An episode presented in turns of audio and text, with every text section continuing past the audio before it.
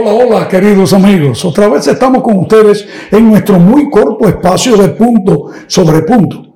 En nuestro video anterior estuvimos considerando allí la experiencia de que Daniel y sus tres jóvenes amigos, llamados más tarde Sadrach, Mesach y Abednego, fueron llevados cautivos a Babilonia, pero lejos de ser esclavos en trabajos forzados, Nabucodonosor los escogió entre otros más, también traídos de Jerusalén, para que sirvieran en el futuro en la corte como hombres preparados. De allí que los ingresó becados en la Universidad de Babilonia. Yo quiero hacer un paréntesis para decirles a ustedes que eh, vean los videos en orden. Como ustedes ven, tenemos el video número uno, el número 2, número 3, número 4 y así sucesivamente. Usted busca punto sobre punto por los medios que usted tiene al alcance, en este caso YouTube o los demás, y usted va a verlos en orden. Porque si los ve separados, pues le va a perder, porque esto es como una serie, es como una serie de, de, una novela que vamos a ir parte por parte.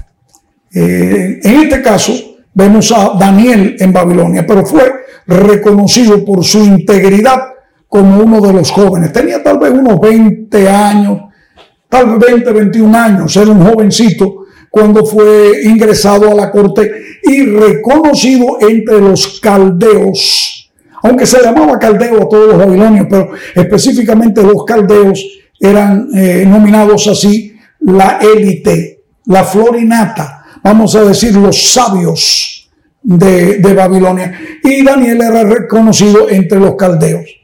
Pero algo tenía que ponerse a prueba. ahí donde viene lo grande, mis amigos, de ese elemento bíblico que ya hemos llamado y ustedes conocen como profecía. El objetivo de la profecía es el recurso divino, recurso de Dios, de hacernos ver las cosas que habrán de ocurrir sin que hayan ocurrido. No, no es adivinación, importante, tiene dos orígenes diferentes. La profecía viene de Dios. Pero tenía que ser de esta manera. Nos dice eh, en el capítulo 2 del libro de Daniel que el rey Nabucodonosor se fue a la cama muy preocupado, como hacen todos los estadistas, presidentes, gobernantes, y en este caso reyes y emperadores, preocupados por el futuro de su reino. Cuando de momento él tuvo un sueño, un sueño que lo perturbó, pero lo que más perturbó a Nabucodonosor no fue el sueño, sino algo que tal vez te haya sucedido a ti. Se le olvidó lo que había soñado. Pero él sabía que era algo importante. Olvidó lo soñado. De allí que entonces Nabucodonosor mandó a buscar a todos los sabios de su reino con un pedido sin precedentes. Miren, yo quiero que ustedes me interpreten el sueño. Ellos dijeron, oh, ¿cómo no, su majestad? Usted está, eh, siempre lo ha hecho, nosotros le podemos decir el significado. Dijo, no, un momento, un momento. Esta vez la cosa es diferente, porque a mí se me ha olvidado lo que yo soñé. Por lo tanto, ustedes no solamente me van a interpretar el sueño, sino también me van a decir qué fue lo que yo soñé. Y ahora estos hombres se metieron en tremendo aprieto. Le dijeron, pero, oh, su majestad, a ningún rey de la tierra se le ha ocurrido eso. Dinos primero el sueño y después nosotros te vamos a dar la interpretación. Y entonces el rey dijo, yo voy a saber si es verdad que ustedes son sabios. Díganme el sueño. Y estos hombres tuvieron un problema porque el rey ya había dicho que si no le decían el sueño, los iba a mandar a degollar a todos ellos. Para que los tengan ustedes en la nómina y están recibiendo, como diría yo, un cheque todos los meses para que luego no hagan el trabajo correcto. Lo grande de esto es que dentro de los que iban a morir iba Daniel también. Pero Daniel le hizo saber al jefe de los eunucos, yo quiero hablar con el rey. Y así hizo Daniel. En efecto, se presentó ante el rey y le dijo, oh rey, para siempre vives. Oh rey Nabucodonosor, Quiero decirte que lo que tú has pedido, no hay hombre en la tierra, ni sabio, ni astrólogo, ni adivino que pueda decirle al rey lo que él soñó. Y yo vengo ante ti no porque yo tenga más sabiduría que el resto de la gente, no. yo vengo a ti para decirte, y ahí viene el gran testimonio de Daniel, que hay un Dios en los cielos que puede revelarle al rey lo que soñó. Bueno, esto hizo al rey Nabucodonosor pensar. ¿Cómo el muchachito este que llegó hace poco vaya a saber más que los demás? Pero al fin era tan grande su interés porque los reyes antiguamente creían que los sueños eran revelaciones de sus dioses, posiblemente Marduk o el dios Bel o el dios Nabú, cuyo nombre le, venía le había venido a él Nabucodonosor le estaba revelando el ataque a un, a un, pueblo, el ataque a un reino, y él estaba perdiendo tiempo, y él le decía que ellos, ustedes están dando dilaciones, están contando, me están haciendo perder el tiempo, y dejó a Daniel que entonces él le revelara. Y Daniel comenzó a explicarle, Daniel le dijo al rey así, tú, oh rey, estabas acostado, y aquí que tú soñaste con una gran imagen, con una estatua, gigantesca, cuya cabeza era de oro, los brazos y los pechos eran de plata, el vientre y los muslos de bronce, las piernas eran de hierro y los pies una extraña mezcla de hierro con tiesto de barro. ¿Te imaginas qué clase de admiración del rey Nabucodonosor? Pero si efectivamente eso fue lo que yo soñé y eso le dio fe ahora cuando le dijo Daniel, no solamente el sueño, también Dios te va a revelar lo que quiere decir. Tú, oh rey, eres esa cabeza de oro. Tu imperio es la cabeza de oro. Pero no olvides que después de ti va a venir otro reino con un metal de menos valor, pero más fortaleza, plata. Y así sucesivamente. Los metales en los reinos habrían de ir bajando de valor, pero subiendo en fortaleza. Vendría un tercer reino de bronce, y luego uno de hierro, cuatro grandes imperios que vendrían Babilonia, Medopersia, Grecia y Roma. Hoy la historia se encarga de decirlo. Vendría luego una división que no habría mezclas más entre el hierro y el, y el barro o el tiesto de barro. Pero algo muy significativo era que en los días de esa división Daniel vio la revelación que Dios le dio al sueño de Nabucodonosor, que una piedra era la parte que faltaba del sueño.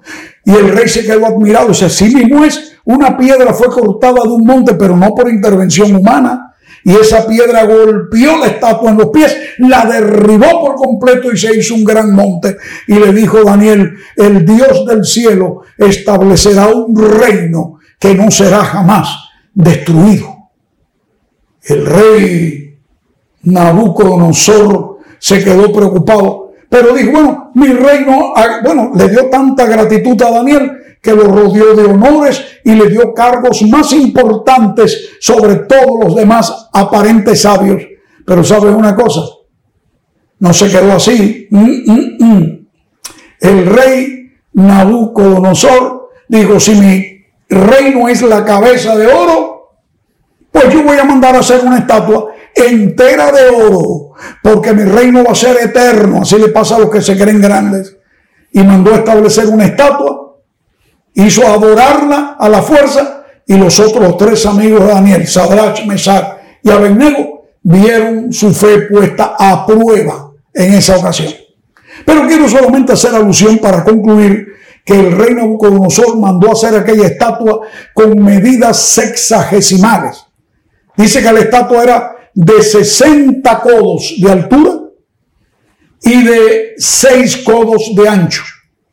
Diríamos nosotros, por decir, no era exactamente así, 60 pies de altura eh, o 60 eh, metros de altura, por decir una comparación, aunque las medidas no eran iguales, por 6. Lo que importa aquí no es qué medida usemos, sino el número, 6. 6. Saben que hubo un gigante en la antigüedad, nos dice el libro por allá de los, de los hombres grandes de David, que uno de esos grandes de David mató a un gigante que tenía seis dedos en las manos en vez de cinco. Bueno, eso pasó así. Algunos consideran, no hay nada escrito que yo haya leído que la estatua que hizo Nabucodonosor tenía seis dedos también en las manos y en los pies. Pero esto es muy significativo, porque el número seis representa mucho hasta el día de hoy. ¿Saben ustedes que las medidas sexagesimales las seguimos usando nosotros? Esa es la razón porque un círculo perfecto tiene 360 grados, es decir, 60 por 6. Y ustedes notan cómo es que todavía tenemos también nosotros 12 meses en el año, que tiene que ver precisamente con el número repetido 6. Pero hay algo más todavía que tiene que ver con esto. En el libro final de la Biblia, Apocalipsis, se habla de un poder que habrá de imponer en la tierra una ley tan fuerte o aún mucho más que la que hizo Nabucodonosor. Y el número de esa, de esa institución es el número 666. 666. Tendrá que ver esto de Nabucodonosor de alguna manera como un símbolo de lo que va a ocurrir al final. Pues bien, mis queridos, ya se nos acabó el tiempo, hay que terminar nuestro corto video ahora. No olvides, importante esto, esto no es un asunto de pasatiempo, es para que tú fortalezcas tu fe en un Dios que existe, en un Dios verdadero, que no nos ha dejado oscuras. Él desea que tú y yo sepamos la verdad para este tiempo. Danos tu like si te ha gustado esta sección del video y no olvides que pronto recibirás otro video más. Solamente suscríbete y dale a la campanita un clic allí para que puedas recibir el próximo. Deseo que Dios te bendiga con tu familia y juntos veamos nuestra fe en Dios crecer, porque eso es lo único que nos va a llevar a soportar lo que va a venir para este mundo muy pronto. Deseo que Dios te bendiga una vez más. Sigamos punto sobre punto.